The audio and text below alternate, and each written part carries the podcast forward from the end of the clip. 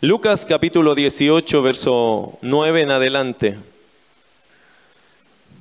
Me encantó este pasaje, eh, es del versículo 9 al 30 en, en realidad la secuencia completa, pero hoy día probablemente lleguemos a dos de tres puntos. Pero el tema, mis queridos hermanos, es cómo llegar a Dios, cómo agradar a Dios. Y cómo llegar, cómo agradar a Dios. Una cosa que he valorado en estos días es, y he pensado mucho de ayer en esto, es la humildad. La humildad. Hermano, cuán importante es ser humilde. En la palabra de Dios el concepto humildad es algo, es un valor. Es un valor entre los humanos, es un valor. A los ojos de Dios, que un ser humano sea humilde es un gran valor. Y para y delante de los ojos de Dios, ser humilde con Dios es una gran virtud. La humildad, mis queridos hermanos, es algo que en este mundo no se fomenta, ni se habla, ni tampoco se procura. Y casi la humildad es casi una tontera en medio de nuestra sociedad, pero la humildad, el hecho de ser humilde con los hombres y con Dios es una gran virtud. No puedes, hermano, ignorar que la humildad es sumamente importante. Lamentablemente nosotros los creyentes a veces olvidamos que hay cosas que no podemos perder. Y algo que usted no puede perder, no debe perder y seguramente por ahí lo extravió o lo hemos extraviado es el concepto de la humildad. A mí, una persona que me da lecciones de humildad, aunque usted no lo crea, es mi hija. Eh, eh, para mí ella es, eh, es increíble como es humilde. Para mí. Porque como papá yo podría poner, imponer muchas cosas, pero no me deja. ¿Sabe por qué no me deja? Porque es humilde. No me deja retarla porque cuando la voy a retar me dice, papá, perdón. Y con esos ojos, ya me mató, no, no puedo ir más allá. Te voy a... Perdón, no lo vuelvo a hacer. No me deja ir más allá. Y a veces se equivoca en cosas que ni siquiera tiene que pedir perdón y pide perdón igual. No me deja castigarla, no me permite a mi corazón, no me quebranta antes. Porque no es resistente. Ella no dice, pero, pero ¿por qué? No, no de los 10 años que tiene y va para 11, todavía no le escucho a ella nunca reclamar por un castigo.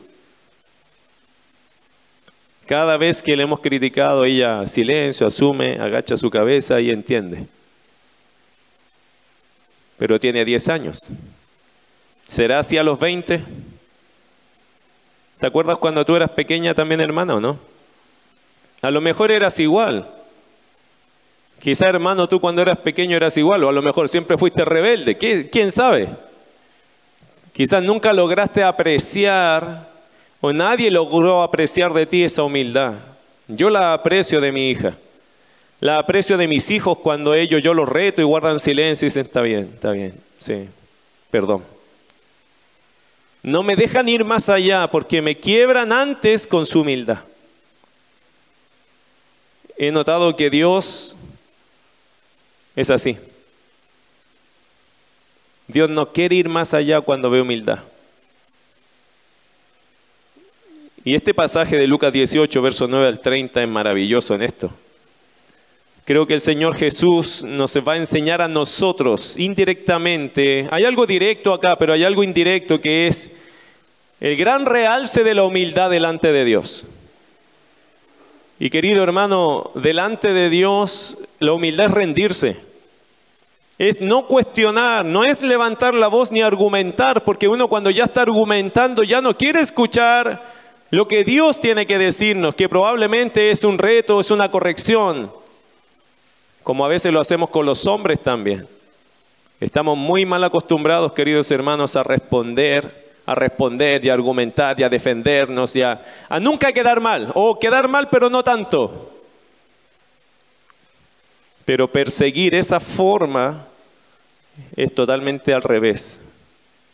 Nosotros deberíamos fomentar entre nosotros la humildad. Y pedirle a veces perdón a Dios solo, solo por el hecho de no ser humilde como Él se ha sido humilde, como Cristo fue humilde. Mire Lucas capítulo 18, verso 9 en adelante. Lucas comenzó el capítulo 18 hablándonos de la necesidad de orar siempre y no desmayar. Esta fue una enseñanza clara de Jesús para con sus discípulos. Podríamos decir entonces que orar, podríamos decir esto, que orar es la clave para llegar a Dios, para agradar a Dios. Entonces orando agradamos a Dios y que Dios nos considerará. Sin embargo, mis queridos hermanos, no a todos le funciona esto. ¿Por qué? Porque no se trata solo de orar, sino de la actitud, del cómo nos presentamos a Dios. Podríamos haber pensado en Lucas 18.1 que la clave es orar y no desmayar. Sí y no. Sí porque hay que orar y no desmayar, no desfallecer, no renunciar. Pero creo que Lucas nos está diciendo lo que hay que hacer y ahora nos está anunciando cómo hay que hacerlo.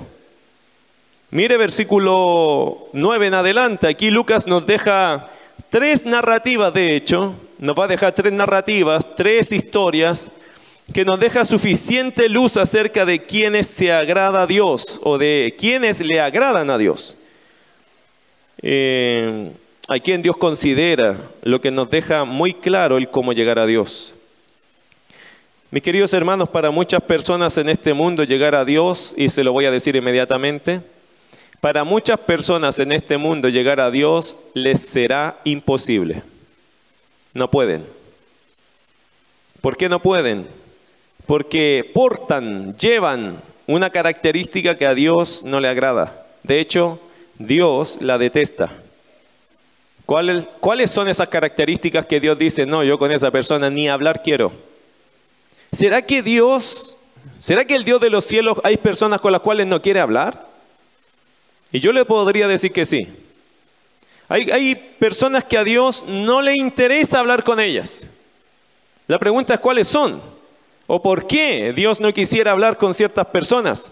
¿Usted cree que de vez en cuando con los mismos hijos de Dios, a veces Dios a algún hijo le va a decir, hijo, arreglemos este tema primero? Bueno, veamos en la escritura qué dice acerca de esto. Primero Lucas capítulo 18, verso 9 al 14, la historia de dos hombres. Mira lo que dice la Biblia allí. A unos que confiaban en sí mismos como justos y menospreciaban a los otros, dijo también esta parábola. Dos hombres subieron al templo a orar. Uno era fariseo y el otro publicano. El fariseo puesto en pie oraba consigo mismo de esta manera.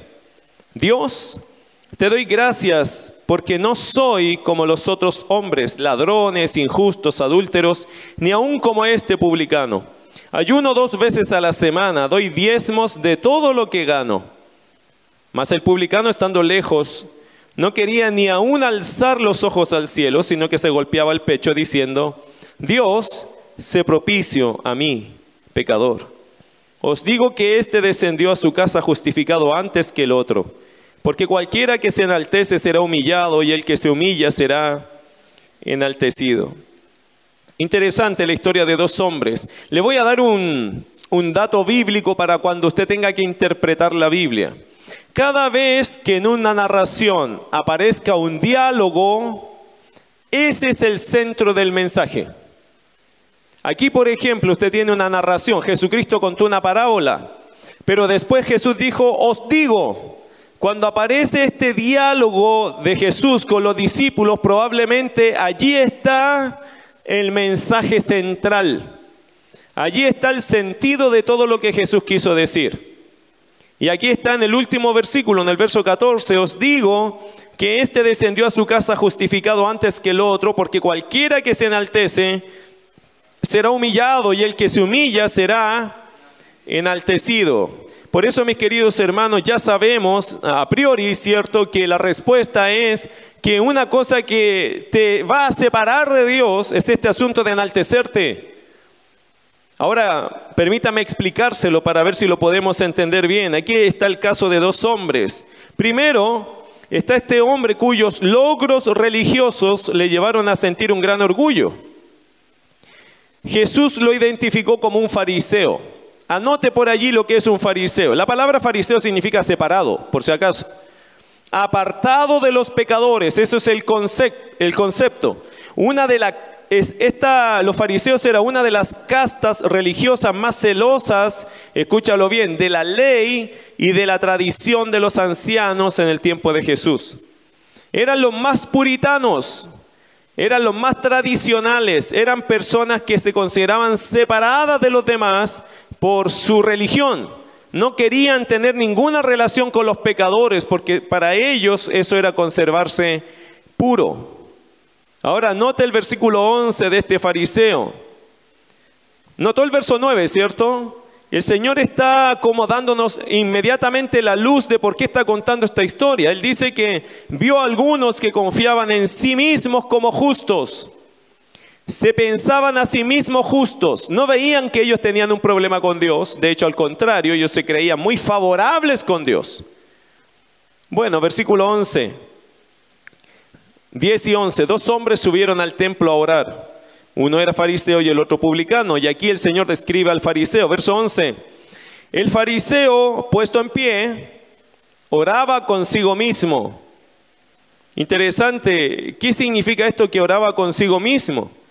Bueno, mis queridos hermanos, él está haciendo su autoevaluación, su opinión propia, su opinión de sí mismo. Para él esa era la oración que estaba haciendo. En realidad estaba aprovechando de exaltarse a sí mismo. Y probablemente lo estaba haciendo a voz, eh, a voz alta para un poco que la gente sepa la calidad de persona que era él. Mira versículo 11. El fariseo puesto en pie oraba consigo mismo de esta manera. ¿Qué decía él? Dios, te doy gracias porque no soy como los otros hombres, ladrones, injustos, adúlteros, ni aun como este publicano. Interesante, hermano, no soy como los otros hombres. Según él, todos los otros hombres que eran unos pecadores, él no. Pero todos los demás que eran ladrones, injustos, adúlteros, y hasta el publicano recibió. El publicano que él había hecho nada, pero él dijo, soy mejor que este, incluso este publicano que anda acá. Se creía tan bueno que todos los demás le parecían pecadores. Él me parece que tenía un concepto de sí mismo un poco elevado, ¿no? En su religiosidad. Interesante ni aún como este publicano. ¿Sabe mi querido hermano la diferencia entre hacer lo bueno y ser bueno? Es que el hacer lo bueno no te hace bueno. El hacer lo bueno, mis queridos hermanos, a veces te puede hacer muy malo.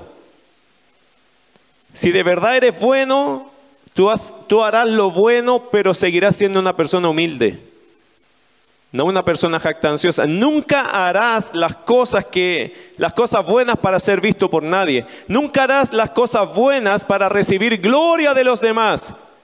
Porque le voy a hacer una pregunta, las cosas que hacía el fariseo, ¿eran buenas o malas? Eran buenas. ¿Qué hacía él? Versículo 12.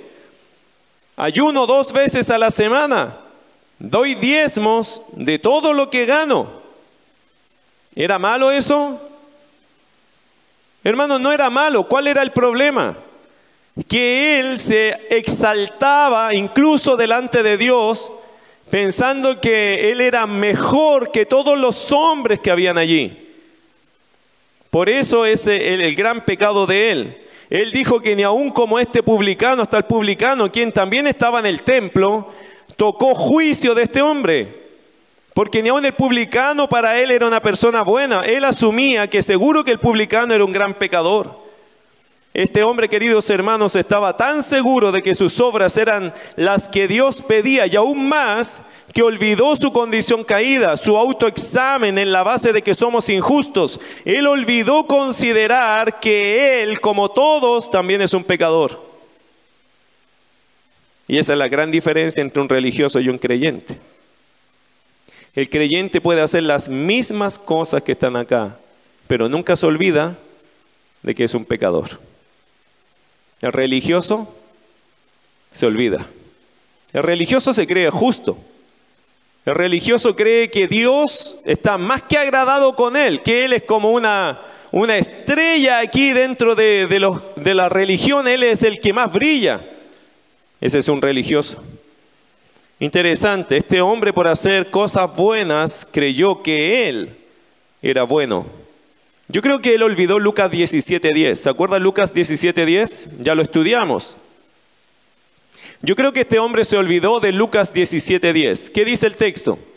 Así también vosotros, cuando hayáis hecho todo lo que os ha sido ordenado, decid. ¿Qué tienes que decir cuando ya hiciste todo lo correcto? Siervos inútiles somos, pues lo que debíamos hacer, hicimos. Yo creo que a este hombre se le olvidó esa parte. Este hombre creyó, como anoté acá, este hombre por hacer cosas buenas creyó que él era bueno. Perdió, hermano, de vista el hecho de que todos nosotros somos pecadores y si podemos hacer algo bueno, es solo gracias a Dios. Ahora, el otro hombre, mire versículo 14, versículo 13. El otro extremo, ¿o no? La otra realidad. Había aquí uno que se puso de pie y hablaba consigo mismo y exaltaba sus obras, pero mira este otro. Versículo 13. Más el publicano, anótese lo que es un publicano. En cualquier versión de otra Biblia le va a salir cobrador de impuestos. ¿En la Biblia había algún cobrador de impuestos conocido? ¿Quién es? Saqueo era uno, era jefe de los publicanos y era millonario. ¿Y quién más? Uno de los discípulos, Mateo. Mateo también era eh, cobrador de impuestos, un publicano. ¿Cómo veían los judíos a un publicano?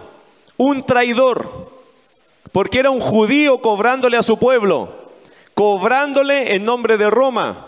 Roma le ponía, colocaba una cifra y el publicano tenía la libertad de cambiar la cifra, inflarla.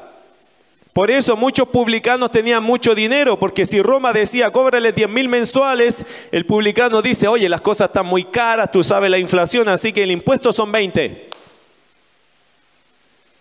20, pero si el año pasado eran 12, bueno, las cosas están más caras. 20 este año. Y era un judío, y hermano, ya se sabía que el publicano tenía esa ventaja y no, el pueblo no podía hacer nada porque a ese hombre lo respaldaba Roma. Si este hombre te denunciaba hacia Roma, tú tenías un gran problema. ¿Qué tenía que hacer el pueblo? Pagar. Pero odiaban a los publicanos. Interesante cómo Mateo llegó a ser un discípulo. Imagínate la cara de Pedro, que pagaba sus impuestos ahí como pescador y ver a Mateo que entra ahí y ahora somos discípulos los dos. Esa mezcla solo Jesús la puede hacer, hermano. Y en la iglesia igual. Solo Cristo puede hacer que aquí hayan jefes y empleados. Solo Cristo puede hacer esa convivencia saludable, hermano. Ahora, en este caso había extorsión, había abuso y el publicano, hermano. Ahora, ¿todo publicano era un ladrón? No. O sea, no podemos generalizar. No podemos decir que todos, porque más de alguno hacía su trabajo, cobraba su porcentaje y vivía. Vivían bien, era un puesto que les daba para vivir bien. Tenían, porque era un puesto exclusivo y tenía privilegios. Eran todos unos ladrones, abusadores. No podríamos decir que sí. Podríamos decir que muchos, pero no podríamos decir que todos, porque no lo sabemos. Pero aquí hay un publicano que llegó al templo y seguramente este publicano se había robado, se había hecho cosas, pero míralo cómo llegó. Llegó a buscar a Dios este publicano, un judío, pero que tenía su trabajo como publicano. Y mira su actitud. Más el publicano estando lejos. ¿Qué significa eso? Es como cuando uno llega a un lugar que no se siente digno, ¿cierto? Y uno dice, no, mire, déjeme en este rinconcito nomás. Y yo, yo lo único que quiero es escuchar. Yo no quiero aquí marcar presente. No, déjeme aquí nomás y yo aquí estoy bien. Él no se sentía digno ni siquiera de entrar a ese lugar. Más el publicano estando lejos, no quería, hermano, mira, no quería ni aún alzar los ojos al cielo. ¿Por qué?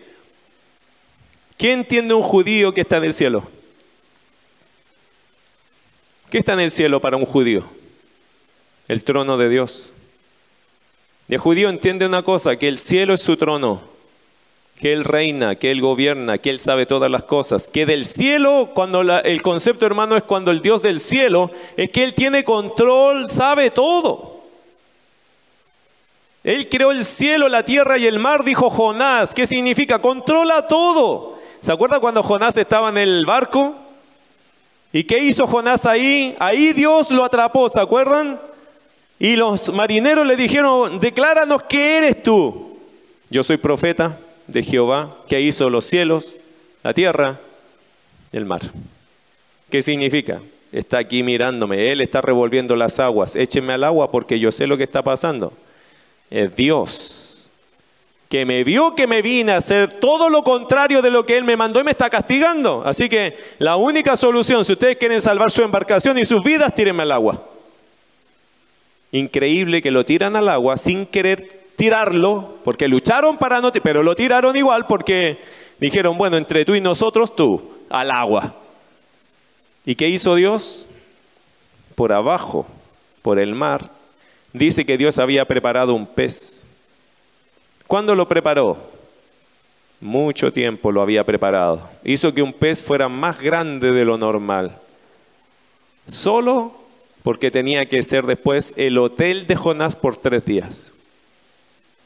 Dios lo preparó de mucho antes. Dios controla todas las cosas, queridos hermanos.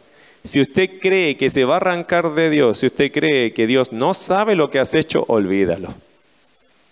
Ni se cuestione eso. Dios sabe incluso lo que estás pensando. No hay nada que usted a Dios, y por eso el publicano, yo creo que el publicano andaba con su gorrito, esos típicos gorros, me imagino yo. Eh, eh, usted sabe que los judíos usan un gorro, ¿cierto? Un gorro negro, los más ortodoxos, y otros que usan una equipa, una cosita aquí que es simbólica de qué? Dios está en el cielo. Otros usan el gorro, ¿saben para qué? Para no olvidar algo. Yo no puedo llegar y mirar al cielo. No, es que Dios está allí. El cielo para un judío es muy importante. Y este publicano estaba, yo creo, casi con una visera gigante. Yo no quiero mirar al cielo. Porque entiendo que hay un Dios. Si hay un Dios y creo en ese Dios, y si entiendo que ese es el Dios del cielo, ese Dios me está mirando todo lo que he hecho. Él venía arrepentido. Él venía con el corazón quebrantado. Él venía, hermano, con temor. Por eso no quería levantar sus ojos al cielo. No tenía esa libertad. Él venía a arreglar las cosas con Dios. Qué lindo, hermano, cuando una persona llega a la iglesia a arreglar sus cosas con Dios. Yo aquí he sido conmovido por gente que cuando yo entrando están llorando. Nunca les he preguntado por qué. No es mi problema, no es mi tema, no me quiero meter, pero a mí me encanta, hermano, ver cuando, y se nota cuando la persona viene a arreglar sus temas con Dios a la iglesia, porque no puede evitar de ser quebrantado por Dios. Dios lo toca, le habla, lo quebranta, le saca lágrimas. Qué lindo sería venir todos los domingos con esa disposición. Porque te digo algo, yo creo que todas las semanas en algo le hemos fallado a Dios, ¿o no? ¿Es así o no? ¿Es así en su vida? ¿Es así en la mía? Yo no recuerdo culto, hermano, que no se me caiga una lágrima. Me, me, pasa de vez en cuando, pero es que es difícil estar delante de Dios y no decirle perdóname. Perdón, Señor, perdóname. Yo no lo estoy haciendo bien como tú quizás espera de mí. Pero somos tan poco autocríticos, hermanos, que se nos pasa la vida creyendo que estamos bien. yo no celebraría tan rápido. Este fariseo celebró muy rápido, creo yo, diciendo, no, yo estoy más que bien con Dios. Notó un detalle del fariseo, dice, ayuno dos veces a la semana. ¿Cuántos de aquí ayunan dos veces a la semana? Para Dios, no para bajar de peso. Porque el ayuno intermitente está famoso hoy día, todos están haciendo ayuno intermitente. Pero no es para buscar a Dios, es para bajar de peso. Pero ¿cuántos de ustedes ayunan por Dios? Este hombre lo hacía dos veces a la semana y la ley pedía una. Él lo hacía dos. ¿Qué significa? Estoy más que santo. Cuando la gente hace las cosas bien, hermano, hay un peligro. Creerse mejor que los demás. Es un peligro. Es un peligro creer que porque tú haces las cosas bien, todos los demás lo hacen mal. Y a veces es verdad pero no somos nosotros quien se los tiene que decir. Es Dios quien tiene que hablar. Versículo 13, más el publicano estando lejos no quería ni aún alzar los ojos al cielo. ¿Qué hacía el publicano? Sino que, ¿qué dice el texto iglesia? Sino que se golpeaba. ¿Qué significa eso? ¿Ha visto que los católicos hacen esto? Llega un momento litúrgico por mi culpa, por mi culpa, por mi gran culpa. Pero eso no, eso no dura mucho, he notado, yo también fui católico en su momento, después salí a la calle y se me olvidó la culpa. No, aquí hermano, el gesto cuál es? Conciencia, conciencia, culpa. ¿El que dijo? Él se golpeaba el pecho, pero hermano, no diciendo nada, sino como una señal evidente de, arrepentimiento. Este hombre de alguna forma, creo yo por la ley, fue confrontado con su pecado y su reacción inmediata fue humildad, arrepentimiento. Él dice, Señor, yo no voy a culpar a nadie, es mi culpa. Soy yo el que fracasé en esto, soy yo el que te fallé. No puedo culpar a todo el mundo, no, ya no sirve eso para mí. Necesito confrontarme yo contigo. Esto yo lo lamento porque yo he pecado y he acarreado mis consecuencias. Es mi culpa y lo lamento. Lo lamento con todo mi corazón, lo lamento. No tengo excusa, es mi culpa. Yo he provocado esto. Él estaba quebrantado, querido hermano. Y qué lindo es ver una persona que se golpea el pecho en ese aspecto. Estaba tan arrepentido que él dijo lo siguiente, Dios, se propicio a mi pecador. ¿Qué significa eso? En otras versiones va a encontrar esta expresión, ten piedad de mí. Otro va a decir, ten compasión de mí. Eso es. La versión de las Américas le va a decir, ten piedad de mí, o apiádate de mí. Y la NBI, la nueva versión internacional, va a decir, ten compasión de mí. La nuestra dice, sé propicio, pero esa palabra como que no la usamos mucho, ¿cierto? Pero cuando te dicen, ten compasión de mí, lo que está haciendo este hombre, hermano, es aferrarse a la misericordia de Dios. Él sabe que ha hecho algo malo. Él necesita el perdón de Dios. Él sabe que merece de Dios el juicio, el castigo. Pero él apela a qué? A la misericordia de Dios. ¿Cuál es el veredicto de Dios? Acá tiene un hombre sumamente justo, que se cree justo y que hace todo bien. Y aquí ve un publicano que viene súper arrepentido, que no tiene ni siquiera la autoridad ni las ganas de mirar al cielo. Un hombre quebrantado. ¿Cuál es el veredicto divino? ¿Cuál de los dos lo está haciendo bien? Verso 14. Os digo que éste descendió a su casa justificado antes que el otro, porque cualquiera que se enaltece será humillado y el que se humilla será enaltecido. El veredicto de Dios. Me gusta más, tengo que ser honesto, me gusta más la versión de las Américas.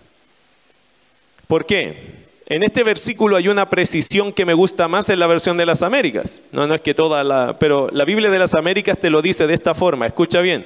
A veces las traducciones, hermanos, yo siento que se quedan un poquito cortas o son un poquito ambiguas.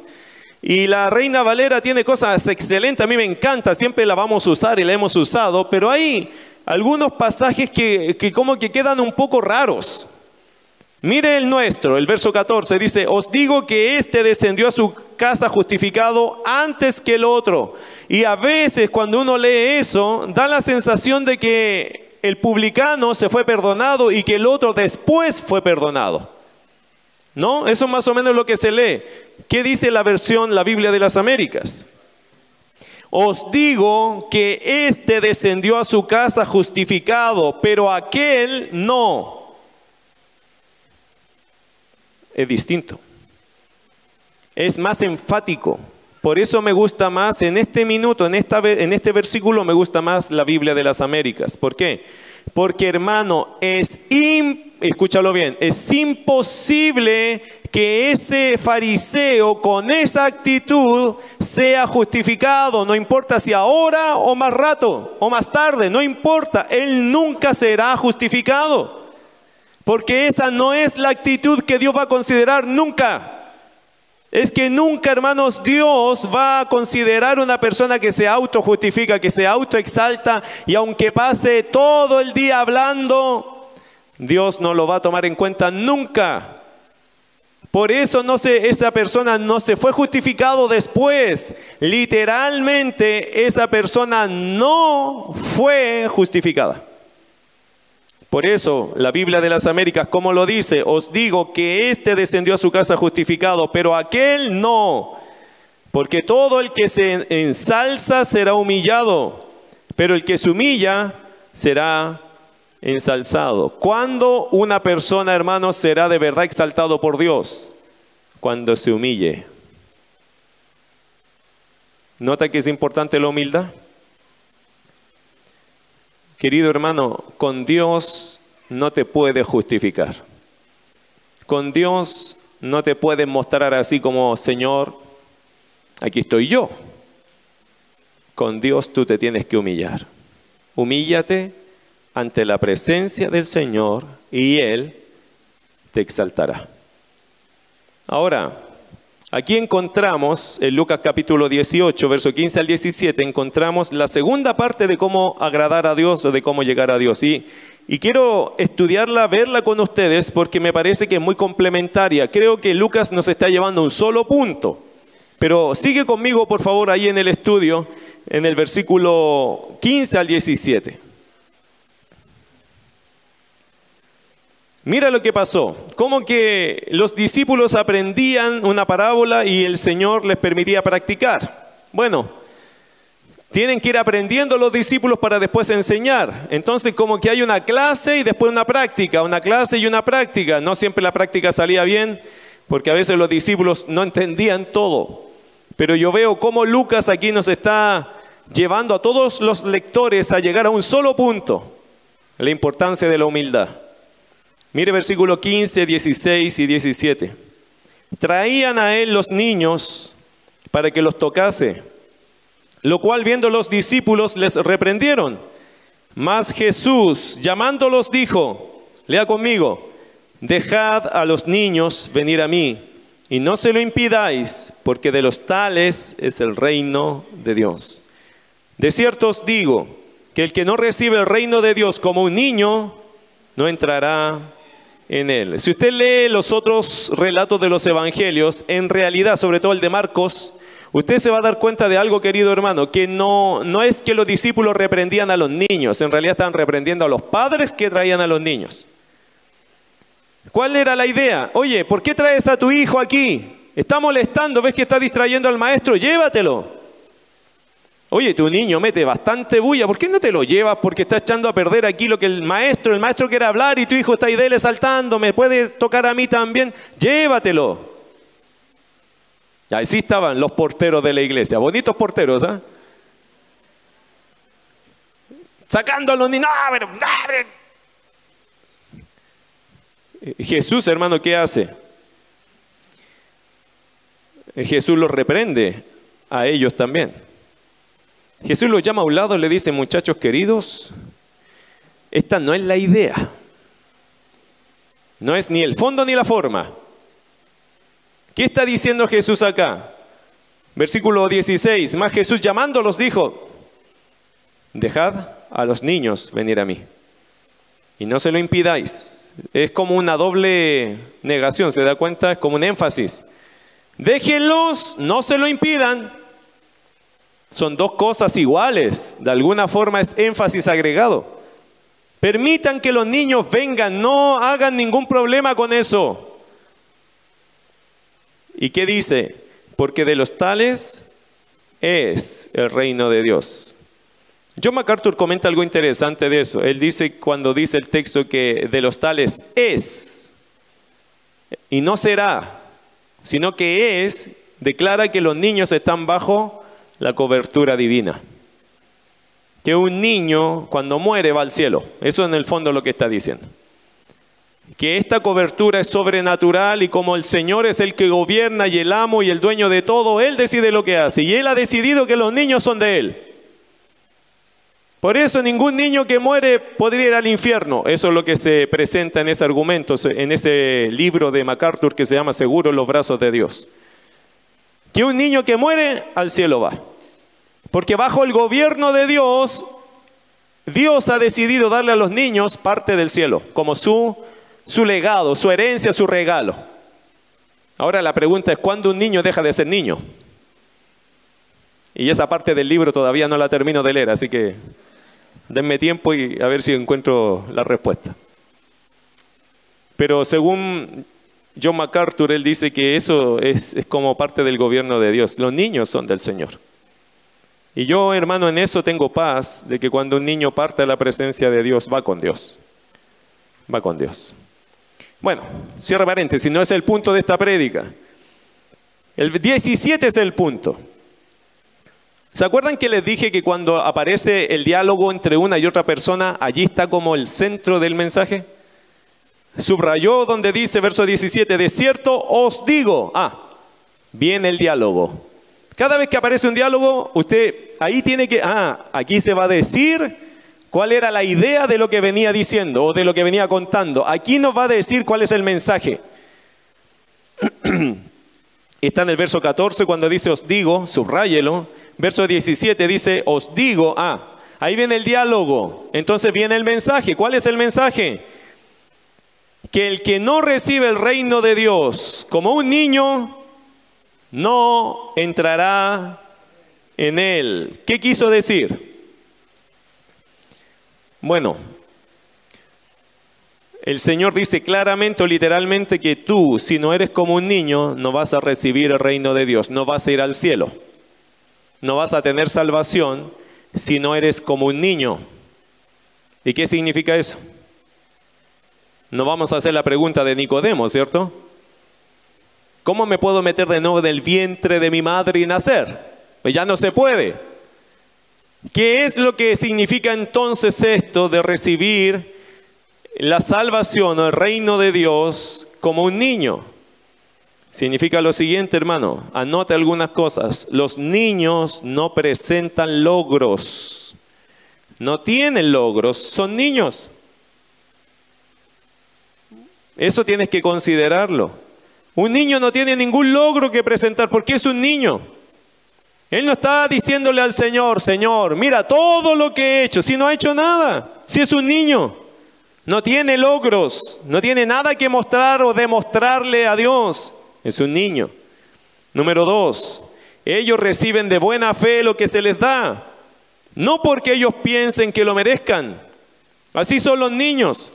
Si usted le da un dulce al niño, el niño nunca, hasta cierta edad, nunca hacen el estudio de que, pero es que yo no me lo merezco.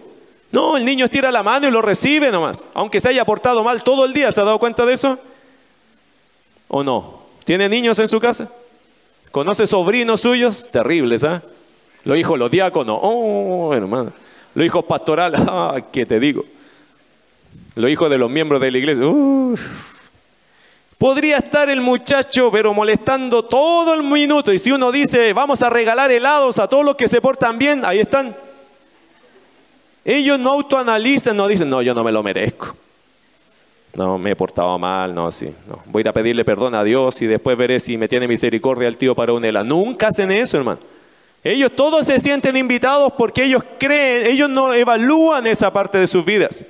Ellos reciben de buena fe. No por lo que han hecho, sino por la bondad del que está dando. ¿Capta eso? No es por ellos, es por el que está ofreciendo. Es Dios es el que ofrece. Y el niño lo recibe. No es por ti, ni por lo malo ni por lo bueno, es por Dios. Él es bueno, no tú. Y otra cosa de los niños, los niños son sencillos, son confiados, son dependientes porque ellos no tienen recursos de los cuales valerse. Son niños. Hermanos, si yo hubiese dejado a un niño, a uno de mis hijos en la calle, o me lo roban, o se muere de hambre, o me lo chocan, porque él es dependiente, porque es un niño. ¿Por qué nosotros tenemos que criar a los niños? Porque son dependientes. Usted tiene que darles de comer, ¿sabía? Usted tiene que criarlos, usted tiene que cuidarlos. ¿Por qué? Porque son dependientes, porque son niños. Creo que esas son las cualidades que Jesús quería resaltar cuando dijo, desierto. Esa palabra desierto significa te aseguro algo. Esto no es un juego. De cierto os digo que el que no recibe el reino de Dios como un niño no entrará en él. Mi querido hermano, ¿qué está diciendo el Señor? El Señor está diciendo lo siguiente, el que no ha venido o el que no viene a mí humilde, sencillo, sin mostrar nada, sin decir, Señor, yo creo que te conviene que me salves a mí. Señor, estás haciendo buen negocio. El que viene diciendo, Señor, yo no soy nadie, yo dependo de ti absolutamente. Si tú no me salvas, yo no sé qué voy a hacer. Cuando uno viene en ese espíritu, el Señor te recibe. O tú vas a recibir del Señor. Pero si viene un arrogante, si viene uno que se cree algo, no espere recibir del Señor su salvación. Nunca. El Señor no trata con soberbios ni arrogantes ni personas que se creen buenas. ¿Se acuerda lo que dijo Jesús en otra ocasión? Los sanos, ¿qué dice el texto? Los sanos no tienen necesidad de médicos, sino los enfermos. ¿Y qué e-, explicó Jesús allí? Yo no vine a salvar a justos, sino a pecadores. Por eso, mi querido hermano, si no reconoces tu condición delante de Dios, no hay quien te pueda ayudar. Solo el Señor te puede cambiar, solo y cuando nos humillemos delante de Él. Dios rechaza a quien se autoexalta, Dios recibe al que es humilde. ¿Nota lo que está tratando de hacer Lucas? ¿Captó? ¿Captó para dónde nos está llevando Lucas? Nos está llevando a entender cómo es el Dios verdadero, hermano, cómo es su carácter, con quienes le gusta tratar y con quienes Dios nunca va a tratar. Dios nunca, mi querido, escúchalo bien porque tú tienes hijos, familia, tíos, hermanos, padre, madre. Escúchalo bien. Dios no va a tratar con ese familiar tuyo que es orgulloso. Dios no va a no le interesa. Dios no va a tratar con aquel que dice, "No, si yo estoy bien así." Así se va a quedar. Dios no va a ir a tratar con él. Dios no va a ir a no anda atrás de personas soberbias. Dios, hermano, se inclina a la persona que se humilla. Al humilde Dios no lo puede resistir, eso le quiebra el corazón. Como les contaba al principio con mi hija, eso hermano te, te inclina, te inclina a no seguir con una disciplina, sino abrazar y consolar. Cuando Dios ve humildad, eso a Dios lo inclina. Lo demás, Dios lo rechaza. Termino con un pasaje. Creo que Lucas nos está llevando a entender cómo es el Dios verdadero, cómo es su carácter, con quién Dios va a tratar y con quién Dios nunca va a tratar. Interesante que Santiago, el medio hermano del Señor Jesús, aunque él nunca lo declaró así, él solo dijo Santiago, siervo de Jesucristo, pero, pero históricamente él es el medio hermano de Cristo Jesús. Santiago capítulo 4, verso 8 al 10. Santiago escribió lo siguiente, casi copiando las palabras de Cristo. En otra forma, él dijo lo siguiente. Santiago 4, 8 al, al 10, y ahí terminamos. Dice, acercaos a Dios, y Él se acercará a vosotros. Pecadores, limpiad las manos, y a vosotros los de doble ánimo, los que para allá o para acá, los que sí y que no, los que van y vienen, los que nunca se definen y vosotros, los de doble ánimo, purificad vuestros corazones. Afligíos y lamentad y llorad. Vuestra risa se convierta en lloro y vuestro gozo en tristeza. Humillaos delante del Señor y Él os exaltará. Le hago una pregunta, hermanos, para terminar. Yo sé que hace calor, pero le voy a hacer una pregunta. No saque más humo, ¿ok? Porque ya tenemos suficiente calor aquí, pero una pregunta, ¿Santiago le estaba hablando a creyentes o a incrédulos?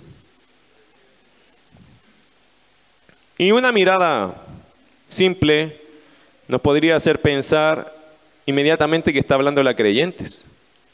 ¿Por qué entonces Santiago en el verso 8 del capítulo 4 dice pecadores? ¿Por qué le dice pecadores? ¿Los creyentes son pecadores? Bueno, querido hermano, mire, es interesante pensar si le estaba hablando a creyentes o no. Yo pienso que le estaba hablando a creyentes, pero con una actitud muy mala. Ahora, si lo eran o no, solo Dios lo sabe en realidad. Igual que aquí. Estamos dando esta predicación a creyentes o a incrédulos. yo veo sus caras y digo, Incrédulos, absolutamente. No, pecadores, no, tampoco. Pero hermano, ¿quién lo sabe? Dios y tú. Eh, eh, yo creo que Santiago está dando su sermón y está escribiendo a un grupo que va a una iglesia, que profesa una fe, que dice creer. Pero ha sido tan claro Santiago diciendo que hasta los demonios creen y tiemblan que pienso que Santiago está dirigiendo esto a un grupo de personas que está en la fe y otros que están allí como que están volviendo y otros que no saben qué son.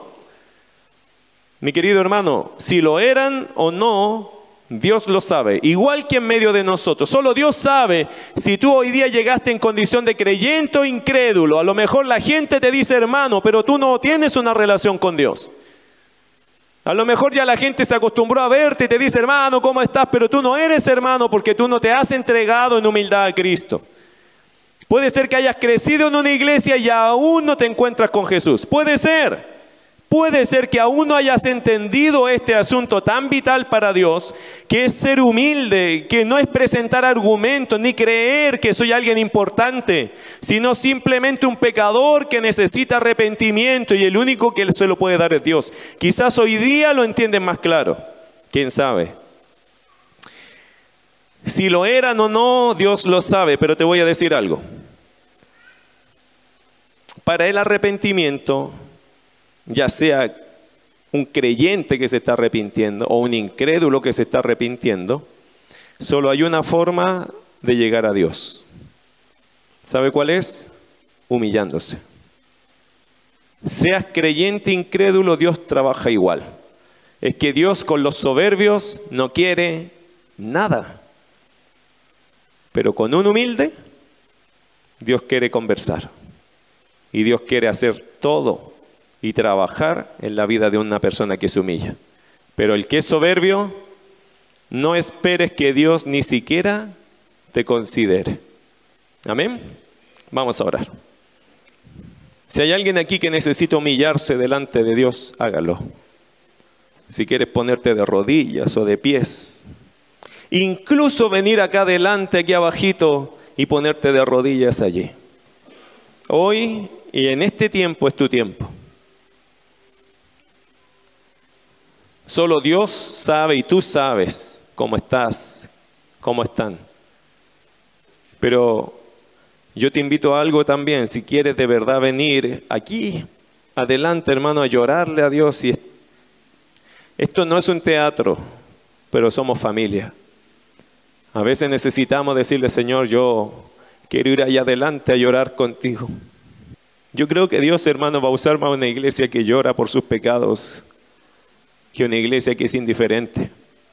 Es que yo no creo que Dios quiera siquiera hablar con una persona soberbia, que ponga argumentos.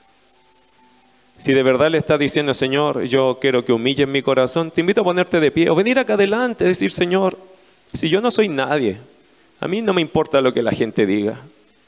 A mí lo que me importa es que tú me perdones, me ayudes. Yo necesito de ti.